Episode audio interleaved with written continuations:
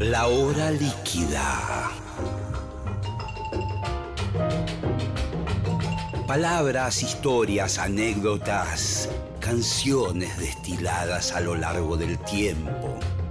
Un cóctel que se evapora, una hora que se escurre entre las manos. Mi nombre es Gillespie y les doy la bienvenida a La hora líquida.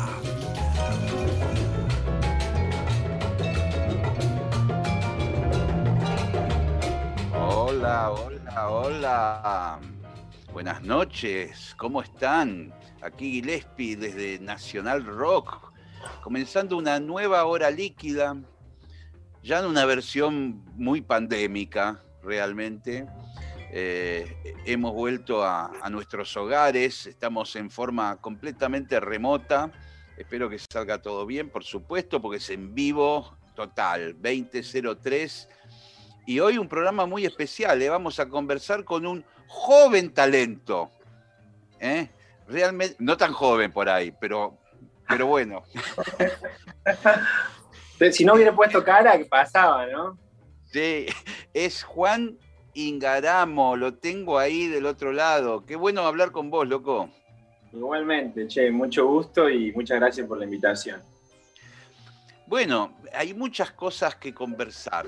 Eh, me parece muy copado la idea de, hablar transgeneracionalmente. Eh, vos tampoco sos un niño, pero vos sos de un par de generaciones o tres generaciones más atrás que yo. Nací en el 87, eh, Marcelo. ¿Cuánto es decir, y sí, es decir que no viste, por ejemplo, el Mundial de México. No salí campeón todavía. Qué bárbaro, loco. Eh, bueno, me, interesa que me cuentes, yo más o menos te, tengo, porque conozco a, tu viejo, eh, conozco la música que hacían allá en Córdoba, eh, y me imagino que de ahí arrancaste, ¿no? Y ahí un poco sí, empezó todo sin querer, pero después lo quise, así que eso estuvo bueno.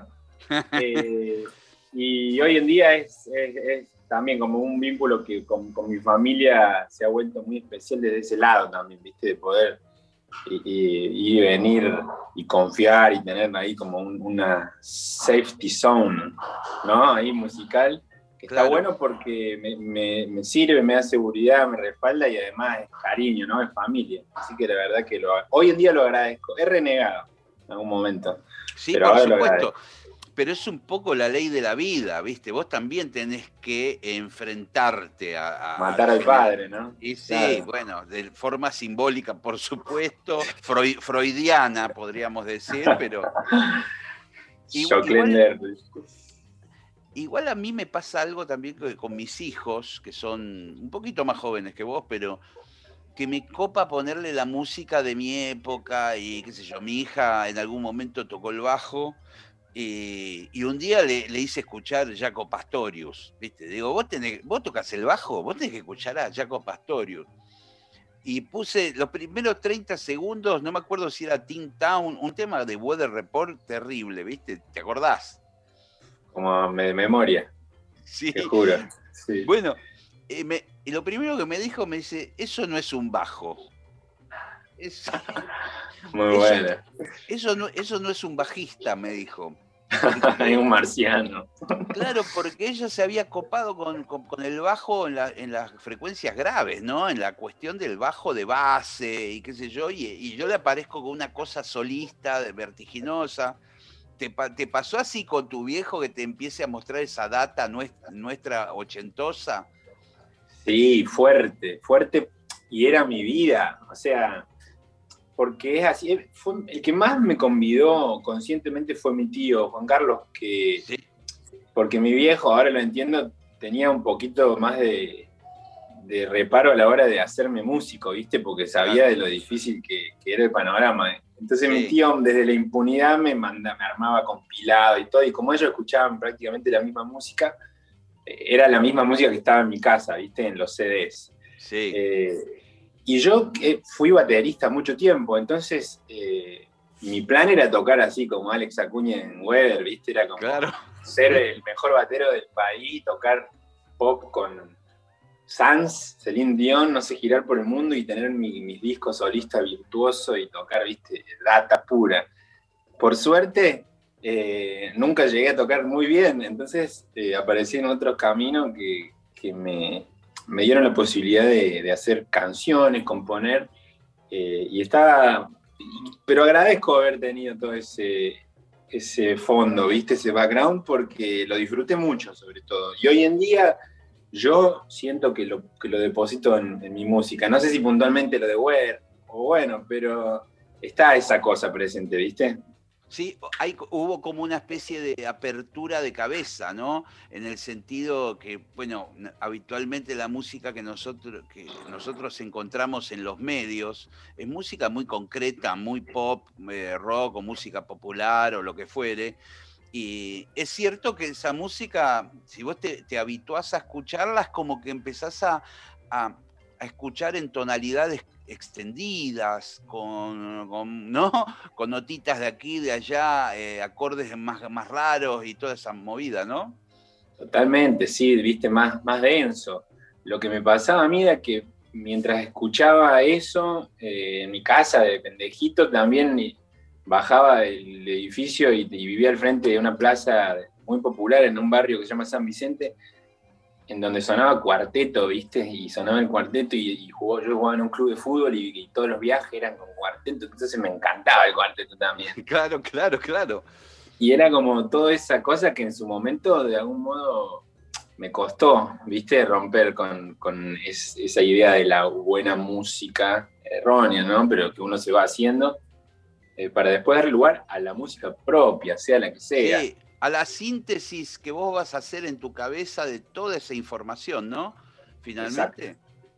Pobre eh, mi viejo que le salió un semi cuartetero ahora. No, no, no, debe estar debe estar súper orgulloso, loco, de vos. Las canciones que hacen son mortales, ¿viste? Ojalá, gracias, pero sí, sí, él me tira buena onda, la verdad que sí. Y, y finalmente como que ahora el que, el que se tuvo que abrir de algún modo fue él, ¿viste? A escuchar trap, a, a reggaetón, viste, como a, tratar de entenderlo y, a mí me da orgullo ahora, viste, es muy loco. Sí, sí. Se, invirtió porque que el tipo ese que toca esa música, que es tan, tan buen músico y fino, pueda encontrar belleza en, un track de neopistea, ¿viste? Es como... Sí, sí. Está buenísimo, sí, es que de eso se trata, me parece, ¿viste? de, de, de no quedarse anclado en una época y nostálgico y viste con toda esa cosa media tanguera, viste, de no, lo, bueno era lo mío. Eh, a mí me, pasa también con, mis hijos eso, que, me pasan data de gente nueva que es muy talentosa. Eh, recién mencionabas como el pasar tu, tu, tu paralelismo con el fútbol. Y tengo entendido que sos un crack, loco, jugando al, fútbol. no, ya la verdad que, que no, no, tanto. He sido, en algún momento he, jugado bien y, lo sabía. Eh, sobre todo ahora, más de grandecito, ¿viste? Cuando volví a jugar y dije, ah, claro, mira, qué boludo, cómo no me avivé cuando era más pendejo. Claro, claro. Igual, por suerte, ¿no? Pero que, yo como que no entendí esa cosa de darlo todo, ¿viste? Como que me sobraba, y también yo venía de otro colegio, de otra onda, entonces en el, club en, un momento se empezó a poner todo, viste, re pesado, como que claro, ya claro, no porque... más amigos, ya no, viste, era todo un negocio, todo turbio, y un día fui a mi casa y le dije, che, no me gusta más esto, y mi viejo me dijeron, no vayas más, no me dijeron, va a ir, vamos, te acompaño, lo cual estuvo bueno porque yo no, lo disfrutaba, pero de grande me di cuenta que si me hubiera esforzado más, podría haber jugado un tiempo más. No te digo ser futbolista de primera división y eso, pero lo, disfruto mucho el día de hoy también. Ahí por ahí leí que llegaste a jugar contra Messi, por ejemplo. Sí, dos veces jugué contra Messi. Eso es mortal, boludo. Sí, es mortal. Hay una fotito, después te la mando. Qué genial. y ¿Y ya, ya vos notaste que era un, flaco distinto, un marciano, cuando jugaste con él? Sí, totalmente. Lo primero, mira, la primera vez que fuimos, creo que teníamos 11 años y nosotros teníamos un muy buen equipo en Córdoba, ¿viste? El 87 de mi club Sí. eh, le ganaba a, a Talleres, a Instituto, a Racing, a Belgrano. Entonces empezábamos a viajar por el país para, para medirnos contra inferiores de equipo de primera. Entonces viajamos contra San Lorenzo, contra Central, contra Argentina, ¿viste? Y en una Sí, vamos a, Rosario, lo de Messi. Va, vamos a Rosario, Newell's sí. y nos quedamos a dormir cada uno en la casa de ellos, ¿viste? Como se usaba en esa época. Sí, claro, porque eran, ¿qué? Adolescentes, 16 No, años, menos. 15. No, no, no, nosotros teníamos 11 años. Claro, claro. Chiquito, muy chiquito, porque él después se va, ¿viste? A los 11, Sí. fueron a los 11 y 12 años que jugamos. Y esa misma noche fuimos a comer un asadito, una cancha de fútbol 5, y todo, ¿viste? Camisita, jean, más así social la cosa, porque el otro día era el partido. Y había un, uno de ellos, que Sí. era muy chiquitito, muy chiquitito, que parecía de 7, no sé, ¿viste? Sí, sí. pero que era como el, el- el capo, ¿viste? Como todos, el Lionel, Lionel, Lionel. Bueno, dicho y hecho, el otro día en la cancha, imparable. imparable. Eh, después nos, nos cruzamos en un torneo en, en Santa Fe, no me acuerdo si fue en el Trébol o Carcaraña, una de esas ciudades, pueblos, y nosotros ya esperando que venga, Leo, ¿viste? Nos toca contra Newell en una llave Sí, que sí. Lionel, que Lionel no sabíamos ni el apellido, pero sabíamos que había, Sí, viste, había personajes en los clubes siempre, pero este era muy especial porque era muy chiquitito y muy bueno. Bueno, llega Lionel, nos ganan, nos gana Newell de nuevo, siempre dignamente, y, y pasa el tiempo y un día estaba viendo yo un, un mundial juvenil o un torneo juvenil, viste, te dice par de 16 años ahí. Sí. Y, y veo que está este pibe y lo llamo a un amigo enfermero y le digo, che, este no es, que está ahí no es este Lionel de. Me dice, ah, sí, boludo, es él, juega en Barcelona ahora. Pero en las inferiores, ¿no? Porque éramos chicos. Sí, claro, claro. Bueno, y ahí está. Terminó siendo Lionel Messi. Qué fantástico. Después no tuviste oportunidad de cruzarlo nunca, en ningún lado. Ah, No, es, no. es imposible prácticamente encontrarlo. Mira, el año pasado, me, no, el año pasado me invitaron a la inauguración del Cirque du Soleil en Barcelona, ¿viste? Sí, Y yo ju- estábamos justo con parir, por parir con Violeta, entonces no pudimos Sí. ir. Y todos los que fueron ahí, que eran una cosita muy íntima, eh, lo, estuvieron con el man, ¿viste? Eran 50 personas, no sé. sí, me Y- acuerdo que todos los de Popar con su Exacto. foto con, con Messi, ¿viste? Sí. Yo me quería morir, boludo. Pero no sé tampoco qué le diría, porque imagínate que el pibe te ve chupar un huevo. Decía, ah, sí, Sí. bueno, jugamos, juntos. Che, Juan, como si vos tuvieras que, que hacerme un recorrido, viste que cada uno se va construyendo como músico a partir de varias cosas que va escuchando y que te van volando la cabeza, ¿viste? Y que vos Sí. decís, vas, vas a ver un show y decís, me gustaría tener la, la- la fuerza de este flaco, ponele, o, la, o, la- o el carisma. Después vas a ver otro show y decís, me, gustaría, me gusta la finura que tiene este tipo, los arreglos. ¿Cómo, viste que uno medio se va armando como Sí. músico? Va, va agarrando cosas que le gustan de, de- de distintos artistas, ¿no? Mm. Eh, y va construyendo su propia identidad que, es- que es nueva completamente, en definitiva. Tal cual.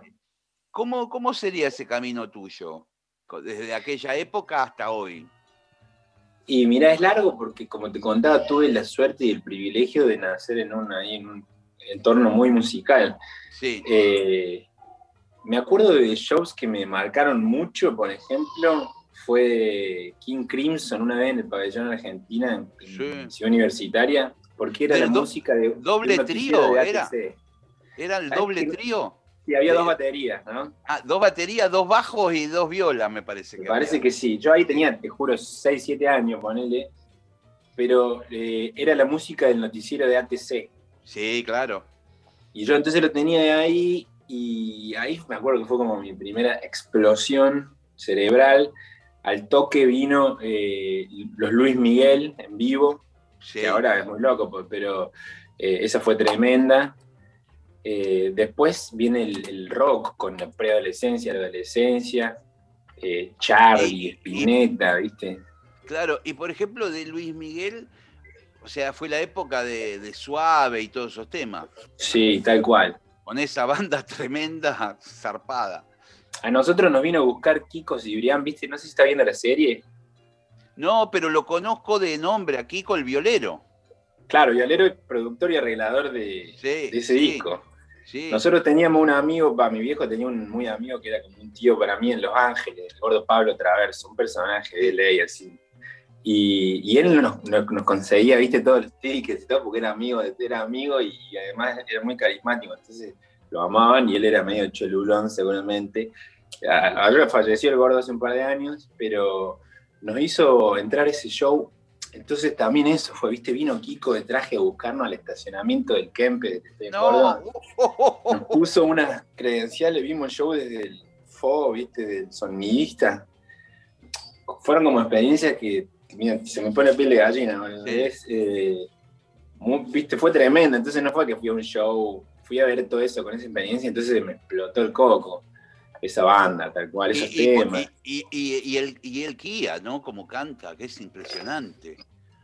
Porque más allá que tiene la facha y todo lo que... pero el, cantando es el number one, ¿viste? Sí, muchas... Mira, salvando las distancias, ¿no?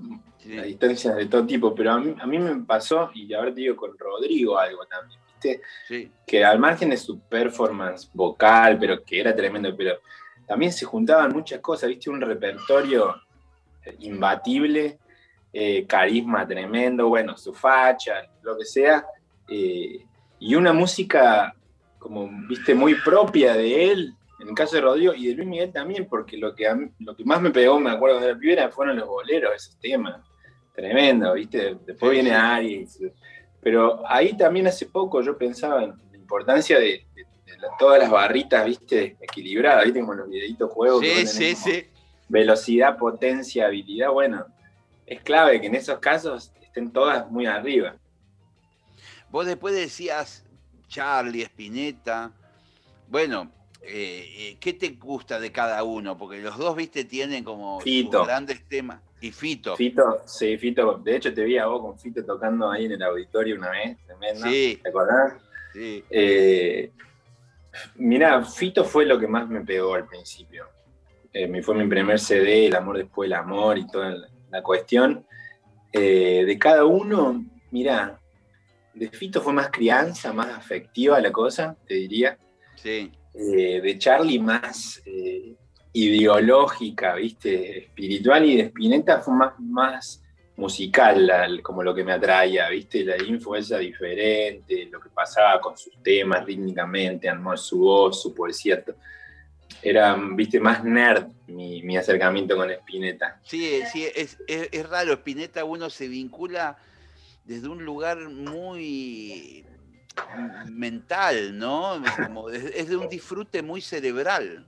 Tal cual. ¿No? ¿no? me había dado cuenta, es eso, tal cual, sí es como que decís, wow, la sonoridad, el acorde, ¿viste? Y cómo la metió la melodía en ese acorde que es un moño, ¿viste? Exactamente. Es medio parecido al, disfrute de cuando uno ve arte, ¿no? Un cuadro, un, algo, o, ¿viste? No sé si, con el caso mío, ¿viste? Yo tengo adoración por Spinetta, pero nunca me, movilizó tanto la parte rockera del flaco, ¿viste? Cuando terminaba tocando tres o cuatro, em, no sé, me gusta ese tajo. Tal cual, tal cual. Sí. nena, qué sé yo. A mí siempre me gustó como lo otro, toda esa cosa marciana. Me siento identificado con lo que decís, como que me, no, sé, no, me enganchaba. Mis amigos sí, me acuerdo en la época, sobre todo de los socios del disco doble, que tenía unos temones también, pero era súper rockero, ¿viste? Y crudo. No conectaba tanto. Eh, pero sí, es, cerebral. De hecho, yo no. Yo con Fito ponerle lloro al día de hoy, así. Claro. Con Spinetta no recuerdo eso, así era más wow, viste, y eso, cerebral y, disfrutarlo desde ese lado. Y después, ¿quiénes vinieron? Porque habrá artistas más nuevos todavía que te fueron copando. Mira, después vino eh, un Cosquín Rock la plaza todavía. Nosotros fuimos, teníamos 13, por ahí mi vieja nos llevó con un par de amigos y nos dejó en una hostería de un amigo que quedaba dentro del vallado, ¿viste? Quedaba al frente de la plaza. Sí. Y ahí nosotros nos mandamos por todos lados y como descubrimos el, universo ese de, la cultura rock, ¿viste? Y, y, una vez ahí adentro me pasó que me empezó a llamar la atención más como lo, que lo rompía que lo que lo alimentaba. Entonces, no sé, una vez vi a eh, Babasónico, las primeras veces, ¿viste? Sí, claro. yo no sabía qué era Babasónico, te hablaba, y de golpe apareció un chabón que no tenía que ser un tipo, una mina, cantando unos temas rarísimos, ¿viste? Y yo dije, wow, bueno, esto es tremendo. Y la gente que le gritaba, puto, ¿viste? Yo decía, me gusta esto, ¿viste? y después en esa línea apareció Miranda, ponele, peor. Sí. Eh, y me hizo mierda también Miranda porque eran el, pop, el estilo visual, el concepto, todo, viste, más del lado del pop. Entonces ahí me abrí un poquito del rock y dije, ok, el rock no es para mí, me interesa más esta, esta búsqueda llamada más pop, ¿no? Donde había más libertad, creo. Y ahí fue que me mandé y dije, bueno, por acá haré lo mío en, simultáneo vos ya estabas, habías dejado la batería, ponele, eh, o te habías empezado a incorporar otros instrumentos. Todavía no, o sea, sí, en mi casa había un piano y tocaba, tocaba medio mal, ¿viste? Nunca le había dado mucha, mucha bola, pero terminé el secundario y entré a la facultad a estudiar composición. Y ahí me tuve que desburrar un poco porque teníamos un grupete del colegio que eran, viste, un saxofonista, una pianista, el otro guitarrista, todos Sí, audio perceptiva 100 y yo era sordo, ¿viste? el cursillo de ingreso sufriendo, estudiando, entré eh, y ahí fue la primera revelación, ¿viste? Ante, ¿viste? Ver una partitura, escuchar Stravinsky, Pierre Boulez, no sé, como cosas así, wow, ¿qué es esto? ¿Viste? Eh, y ahí se me abrió otra puerta. Eh, paralelamente salía de joda, digamos, fiesta electrónica, Córdoba es fiesta electrónica, como sí, sí, tampoco es que era un solemne compositor, viste, de, partitura, pero me llegó mucho esa música al, punto de que empezamos a ir a ver la orquesta, la banda, había un profe que nos llevaba a los ensayos, viste, y, esa info de la academia, del conocimiento, no, va a ser así, viste, de la técnica y todo eso, me, me la voló, la verdad dos años. De ahí me vine para acá, para Buenos Aires, porque dije, bueno, suficiente. ¿Solo Quiero te viniste? con la Utah. ¿Solo? Me vine con tres amigos. Tres amigos músicos, teníamos una bandita, yo era el batero, queríamos ser así eh, una banda de rock conocida y famosa, eh, cosa que no sucedió, porque hubo uno que se volvió al ratito, al toque, pero que casualmente era el compositor, un gran compositor. El problema era que nosotros cuando llegamos acá no conocíamos a nadie, o sea, literalmente a nadie. Yo tenía un par de contactos de mi viejo, pero no conocíamos pibes, nada, o sea, ¿viste? Vos tenías a Lito Nevia anotado de contacto. Claro, Claudio Cardone, claro. y, y creo que quién más, bueno, Juan Belvis o alguno de los chicos de, ¿viste? de Lito. Y, y era muy difícil porque no sabíamos ni dónde tocar, ni, teníamos público. Y ese año empezó esto del Facebook, 2008. Sí. Y ahí empezamos a trabajar de otras cosas y empezamos a armar como un poquito de, la historia más social. Pero bueno, la banda se terminó separando, el compositor se vuelve a Córdoba y ahí yo empiezo a, proponer temas porque tenía algunas ideas, ¿viste? Eh, ¿Te dabas maña con, el piano o con la viola? Sí, sí, componía, eh, producía en la compu, viste, usaba Nuendo, Cubase, porque mi viejo tenía su estudio, entonces más o menos lo manejaba. Y mi viejo, muy sabiamente, apenas terminé la facu, viste, me compró la compu y me dijo, aprende esto, porque me dijo, sin papeles no hay plata, y si no sabes hacer esto, no sé, viste, por lo menos prepárate. Ahí está el privilegio, ¿no? Una vez más. Sí, sí, sí puro. Y, empezamos a hacer un par de temas míos. Ahí llegó un productor de la mano de Claudio Cardone, justo que hablamos de Spinetta. Sí. Eh, Rafa Arcaute, que produjo para Los Árboles, que era nuestro disco, ¿viste? Fue el disco de Spinetta nuestro, generacionalmente, ¿viste? Sí, sí, para mí también fue un discazo y el sonido que tenía fue impresionante. Tremendo, y los temas, mamita. Y después, y, y Rafa ahí se manda un carrerón bueno, pero ahí todavía no había, no estaba convertido en, ¿viste? en el Audi, como una vez nos le cruzamos neta en un, en un estudio y no sé qué le contábamos, estábamos hablando con Rafa, y dice, uh, viste, Rafa tiene como un Audi acá en el pelo, ¿viste? Y es cierto, tenía todo Sí. una cosa perfecta. un Audi en la cabeza, mortal. Y, y pasan el tiempo y Ra- y Rafa, nos dice, bueno, nosotros todavía nos íbamos a Córdoba, medio como, viste, como universitarios, que nos éramos en el verano, nos volvíamos a nuestro pueblo. Y nos dijo, compongan por separado, ya la banda estaba medio que yo quería hacer pop, el cantante quería hacer rock y el bajista quería hacer indie. Sí, Viste, tipo, él mató esa mano sí. Y escribimos las canciones por separado, se las mandamos, y cuando se las mandamos, él me, me responde y me dice, che, eh, mirá que están buenos tus temas, se me ocurren cosas, ¿estás seguro vos? Viste, como que me, Sí, me como pinchó en una que yo no me había preguntado, y porque los demos se los pasé cantados por mí. sí, Y ahí se me despertó una cosita que, bueno, la banda siguió un tiempo más porque yo dije, no, mi banda, loco, ¿qué?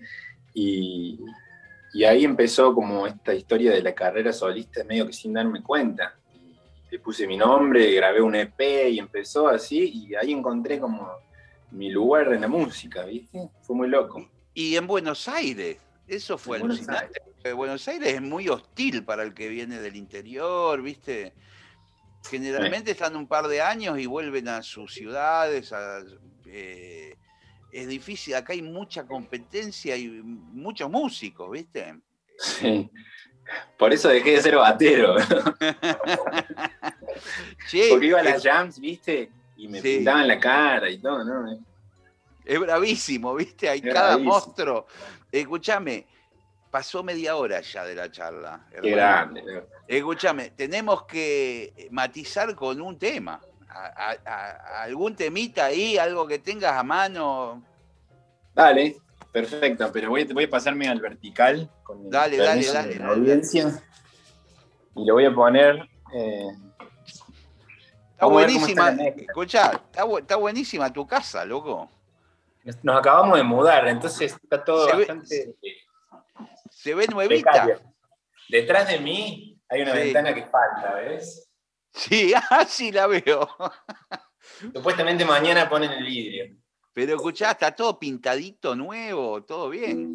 Sí, sí, hicimos la obra hace poco y, y nos mandamos. Viste que pensamos que íbamos a terminar antes, la típica. Sí, claro. después, pero todo bien. Mira, bueno, decime cómo está la mezcla vos, pero te canto uno de los temas del último disco. Dale, tranquilo. Sí, señor. Dale, tranquilo. Otra noche de verano tengo frío, disparaste con la bala del vacío, completamente desconocido. Pensaba en lo que no dijimos, siento un en la lengua, mi amor. Pelo en la lengua, mi amor. Oh, me dan ganas de llegar a tu infinito, de saber si eres la flor del principito. Dime una vuelta y te perdiste por todo lo que no dijimos. Siento un pelo en la lengua, mi amor. Pelo en la lengua, mi amor. No necesito una canción para extrañarte. Todo tiene tu voz, todo es nosotros dos. Cuando estoy solo no se siente diferente. Todo tiene tu voz, todo es nosotros dos. ¿Se escucha bien? Joya. Está bárbaro.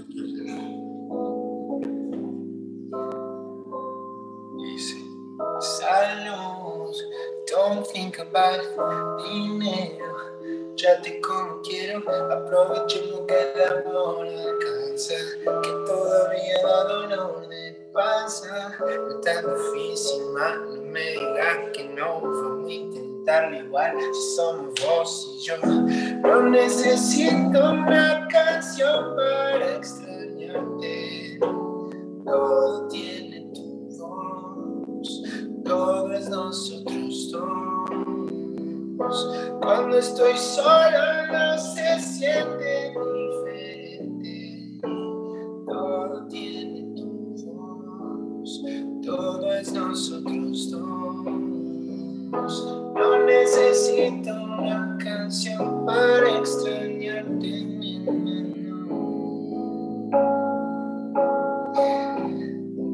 Podría trompetearla, ¿no? Sí, qué bueno que está. Todo tiene voz, todo es nosotros dos. Y terminar otra noche de verano en frío. Disparaste con la bala del vacío, completamente desconocido. Pensaba en lo que no dijimos en un pelo en la lengua, mi amor. Pelo en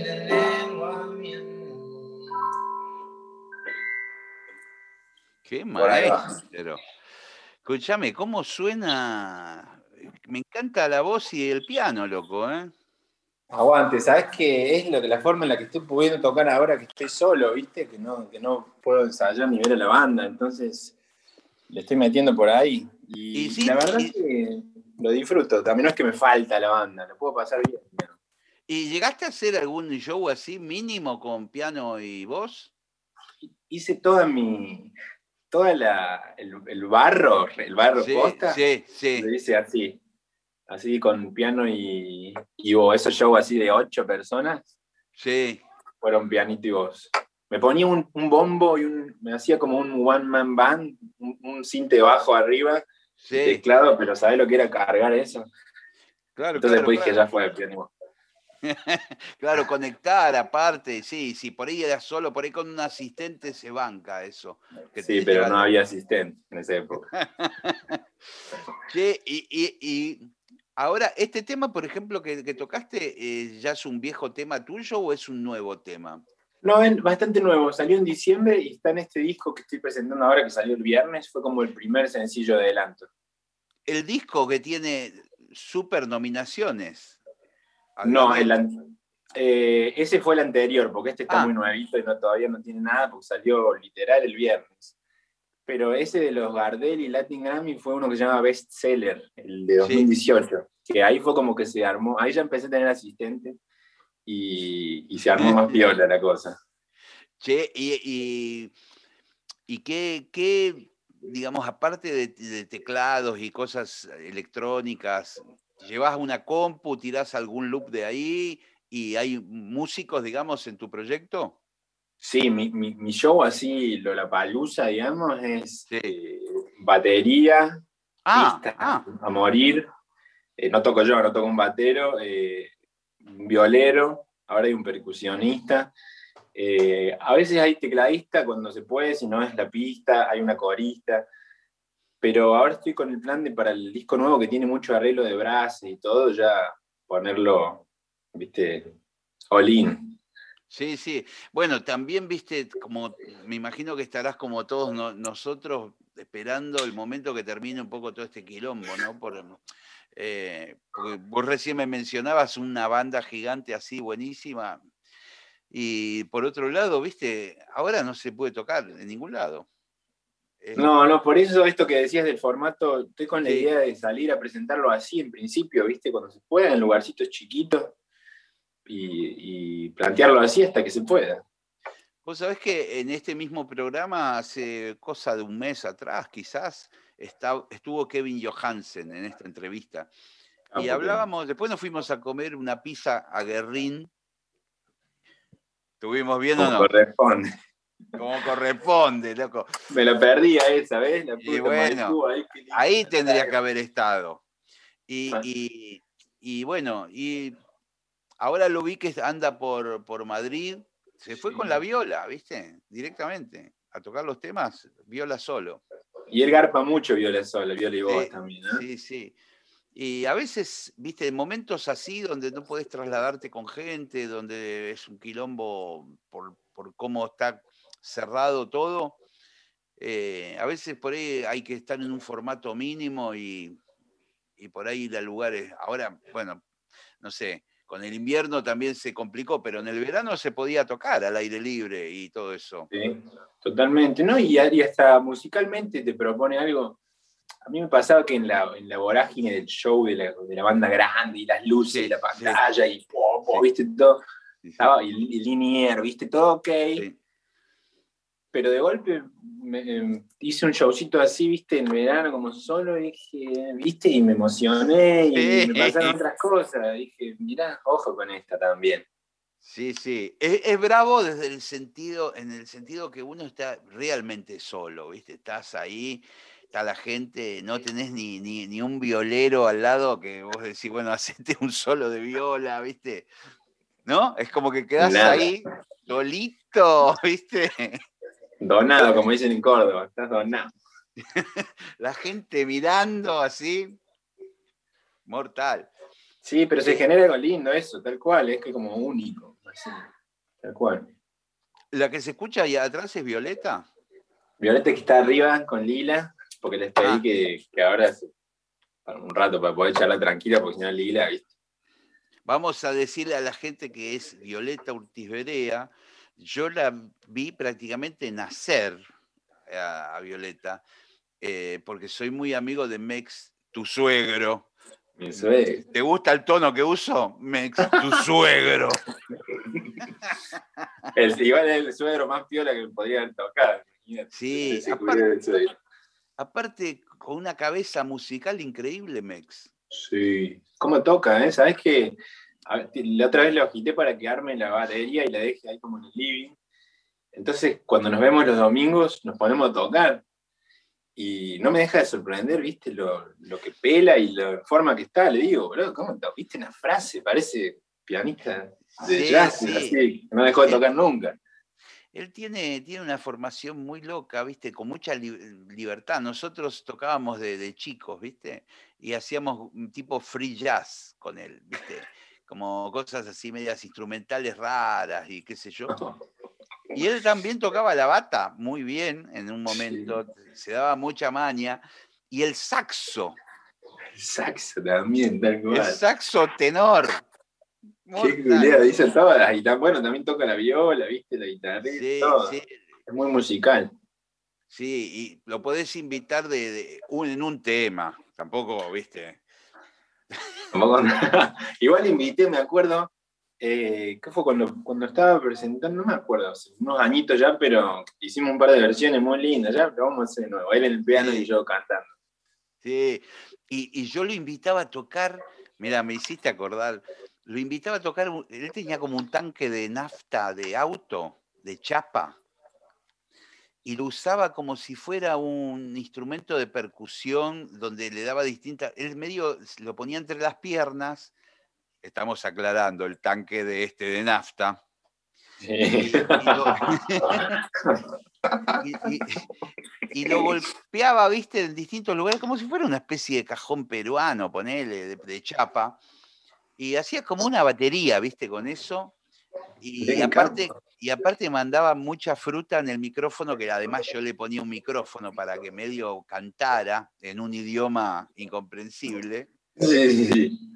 Y, y por ahí lo dejábamos solo con la banda, ¿viste? Que, eh, que tocaba Oscar Junta, la batería, unos músicos tremendos. Y yo le decía, "De- dejémoslo, dejémoslo solo. Y el Kia empezaba a inventar como un tema ahí impresionante. Qué capo, Pero- sí, es un capo, un capo. Y eso que decís, mirá, no, no sabía la de la. Pero sí está, es ideal para esos roles, ¿no? Tipo, así como esos músicos libres que, can- que tocan percu, cantan, ¿viste? Medio Pat Metheny Group, esa mano, ¿no? Así, Sí, más, todavía, más, más loco. Sí, totalmente. Bueno, escúchame, pero no me quiero desviar. ¿Cómo, cómo es tu actualidad, digamos? Eh, me imagino que con la pandemia todo se suspendió un poco, pero, pero bueno, recién me contabas un disquito nuevo. Eh, ¿cómo, ¿Cómo estás armando lo que viene? Y, viste, por suerte no. Es como que no, no se apaga nunca el horno. ¿eh? Estoy vendiendo todo el tiempo ahí ideas, maquetas, melodía, viste. Estoy ahí como buscando el, el- próximo mm, sonido. Sí, Y es lo que más me entusiasma, ¿viste? Porque estoy todo, como pensando en eso todo el tiempo. Eh, el disco, una vez que sale el disco, ya está, ¿viste? Ya pensás, bueno, a vos te pasará como sí, pensás sí, ya, ya lo, lo abandonás y la- a la semana estás pensando en lo nuevo, es impresionante. Pero lo que, lo que está bueno es que empezaste a sacar varios discos bastante seguidos dentro de todo. Va, hay uno que es como del 2012, ¿no? El primero.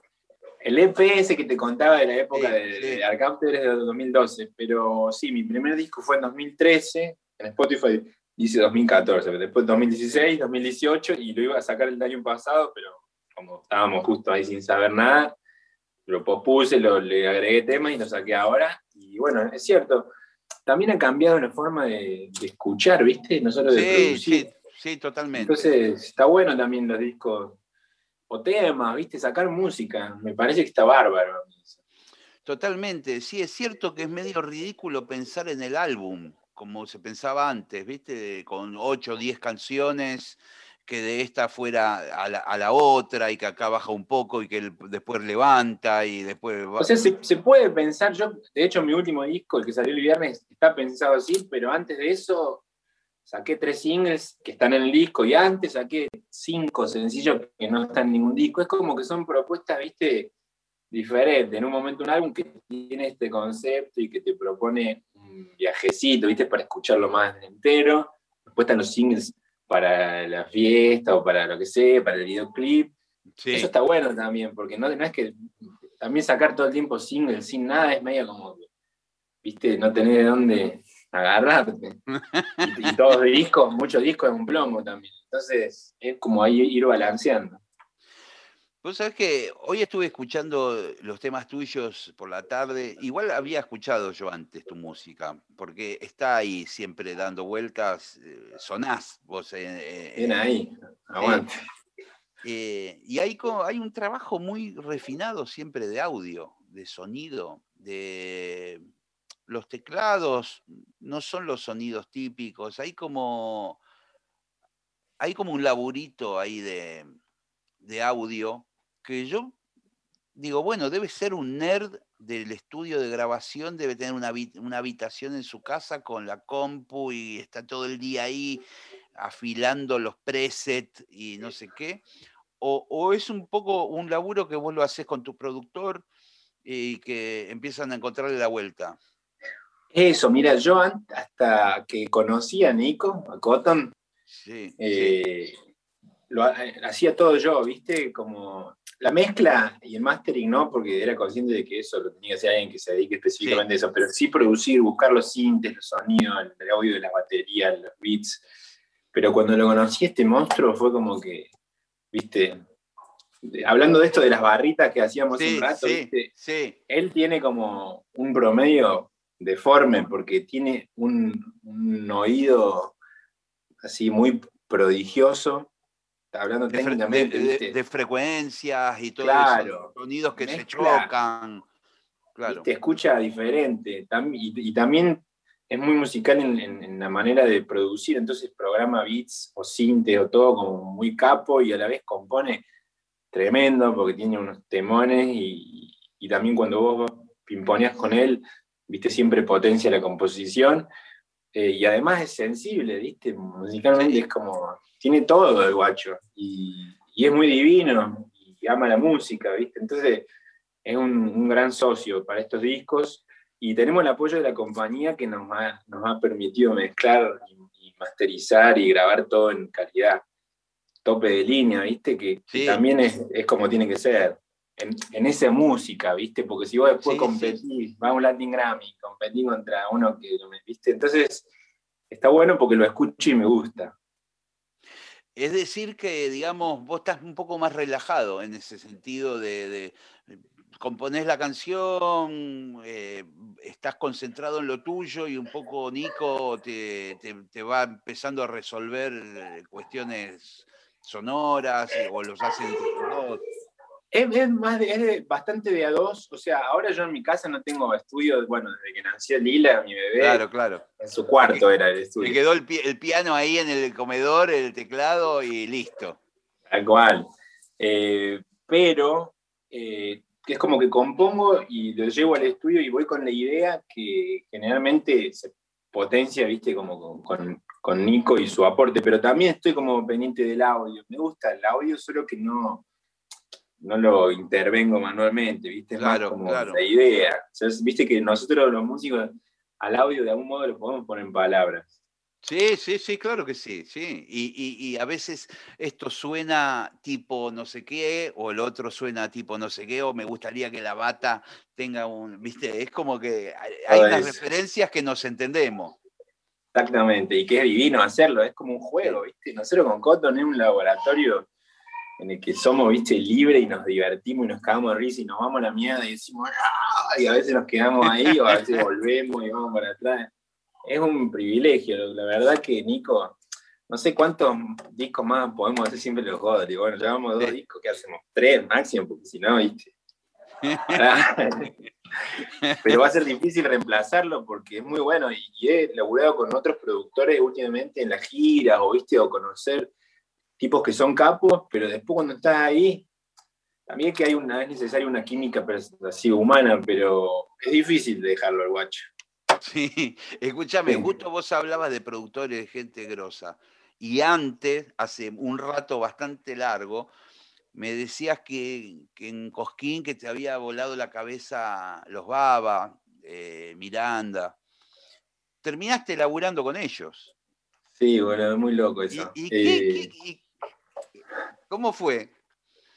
Lo de Babasónico fue mm, más raro porque eh, yo estaba tocando en Chaco, no, en Corrientes. Sí, eh, en un show, viste que, por supuesto, esto fue el año 2015, a ver si había 16 personas en un lugar enorme, me acuerdo. Yo estaba con este One Man Band Set, viste, con Sí, bombito, sí.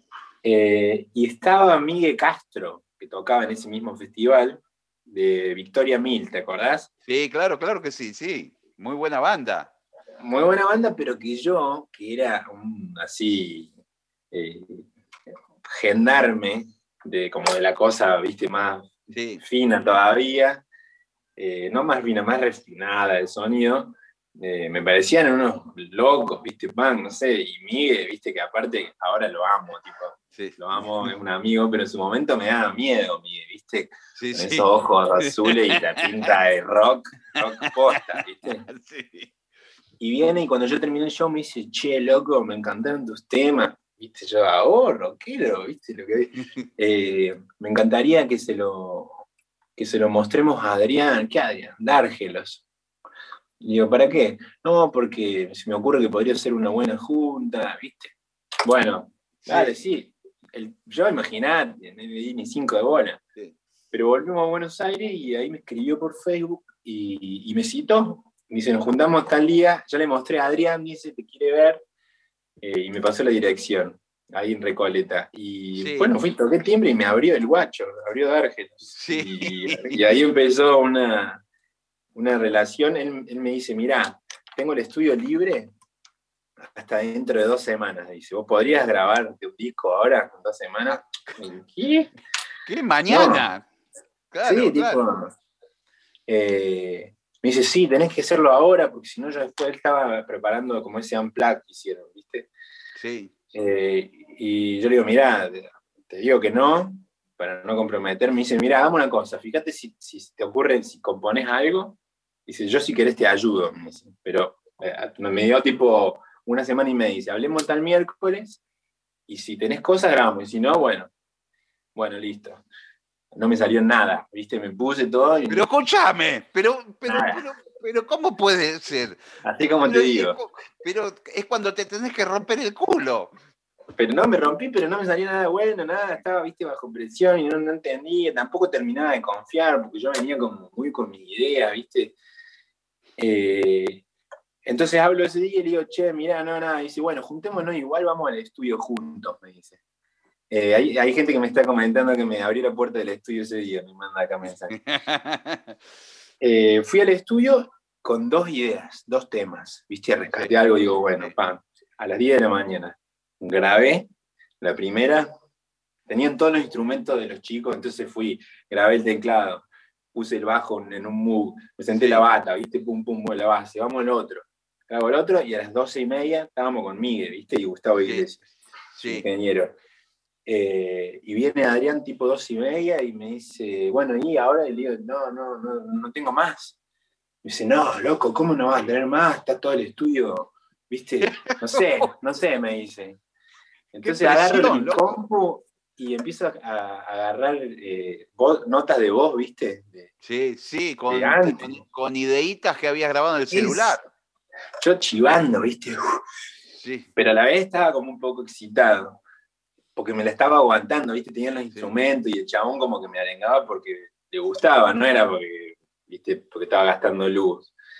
Y entonces ahí rescaté un par de ideas más, no sé qué, pum, pum, me grabé seis, siete ideas y cuando termina la sesión viene y me dice, che, eh, me gustaron varias de las cosas que hiciste, si querés nos juntamos la semana y te ayudo con las letras. No, ya. Sí, obvio.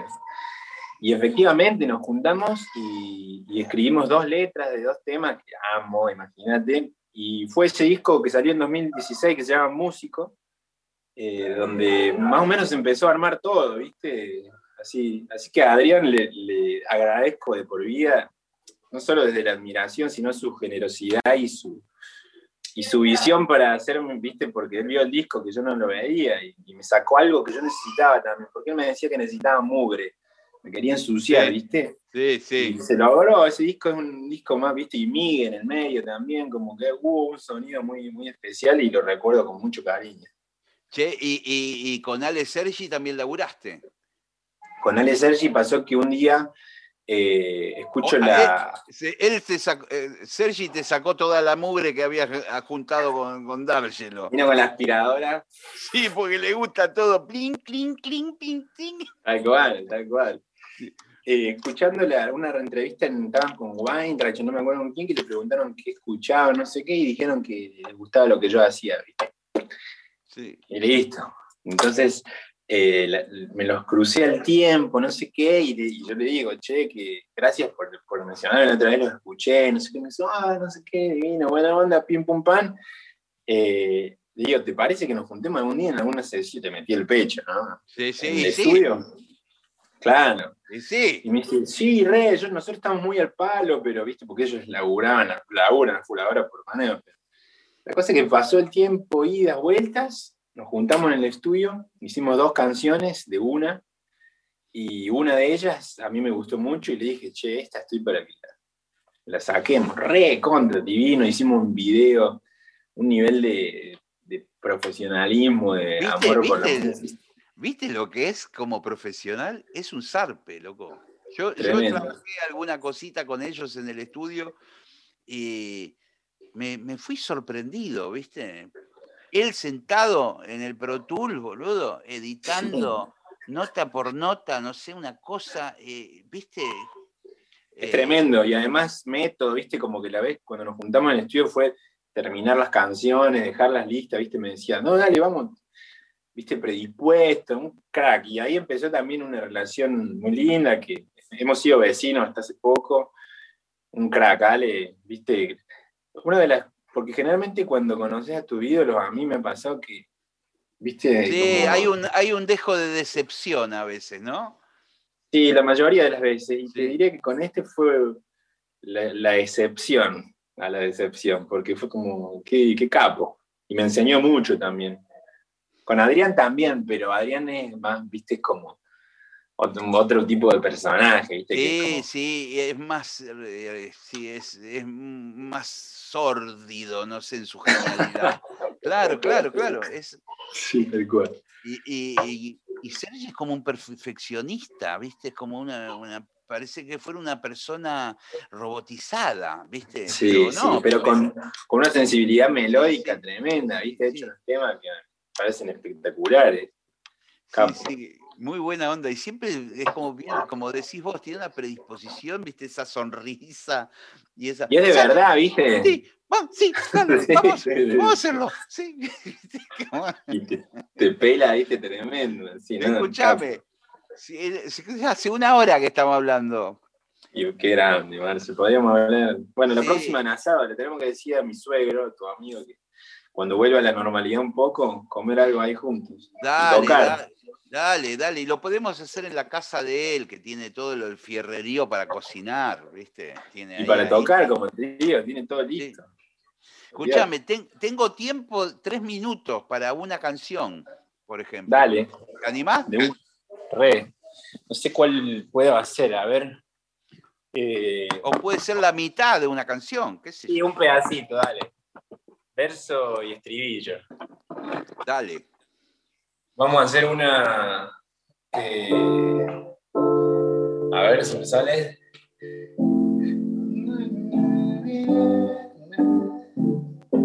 Yo le digo ella dice goodbye. Yo le hago reír, ella me hace llorar. Yo le voy a mentir, ella me regala. Lo supimos siempre, lo está todo mal. Rankings. Y ahora no quiere saber de mí. Dice que se quiere de mí. Para no arruinarlo. Pero yo no soy el único que abrió tu puerta y la dejó abierta. El único lo que te falta. Dice, cuando le digo hello, ella dice goodbye. Yo le hago reír y ella me hace llorar. Yo le voy a mentir y ella me engaña. Lo supimos siempre, no está todo mal. Si le digo hello,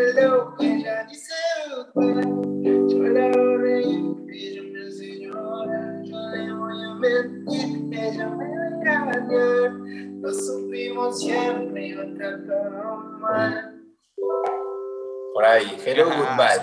Qué divino, loco. Eh, quiero agradecerte este tiempo que estuviste ahí con la mejor, loco. No, loco, a vos, gracias, por favor. Un lujo, un placer. Te conozco, te he visto en la pantalla y en la radio de siempre. Hermoso, aguante. Es como, es como una sesión de psicólogo esto, ¿viste? Dura una hora y eh, llega un momento que te dice, bueno, nos, nos vemos la próxima, ¿viste? Se termina, ¿viste? Sí, además tenés ahí toda la biblioteca atrás, ¿viste? Da como- Sí. Cualquier duda que Limones. tengo acerca de tu patología, me busco el libro acá. eh, tengo, tengo todas las enfermedades ahí. Che, loco, nomenclado. Gracias. Nos vemos la próxima por ahí. ¿eh? Queda pendiente el encuentro. Hay que Queda armarlo, pendiente el encuentro asado o también en la radio con piano ese, ahí. Dale, dale, dale. Dale, perfecto, sí. Eh, gracias, nos vemos pronto y me voy despidiendo de la gente también. Estuvimos con Juan Ingaramo, ¿eh? conversando de todo, de, de aquí, de allá, de Messi. Insólita la charla. Loco, gracias y nos vemos la semana que viene aquí en La Hora Líquida. Chau, Dale, chau. gracias, Marce, nos vemos. Chau, chau. Chau, chau, saludos. Chau.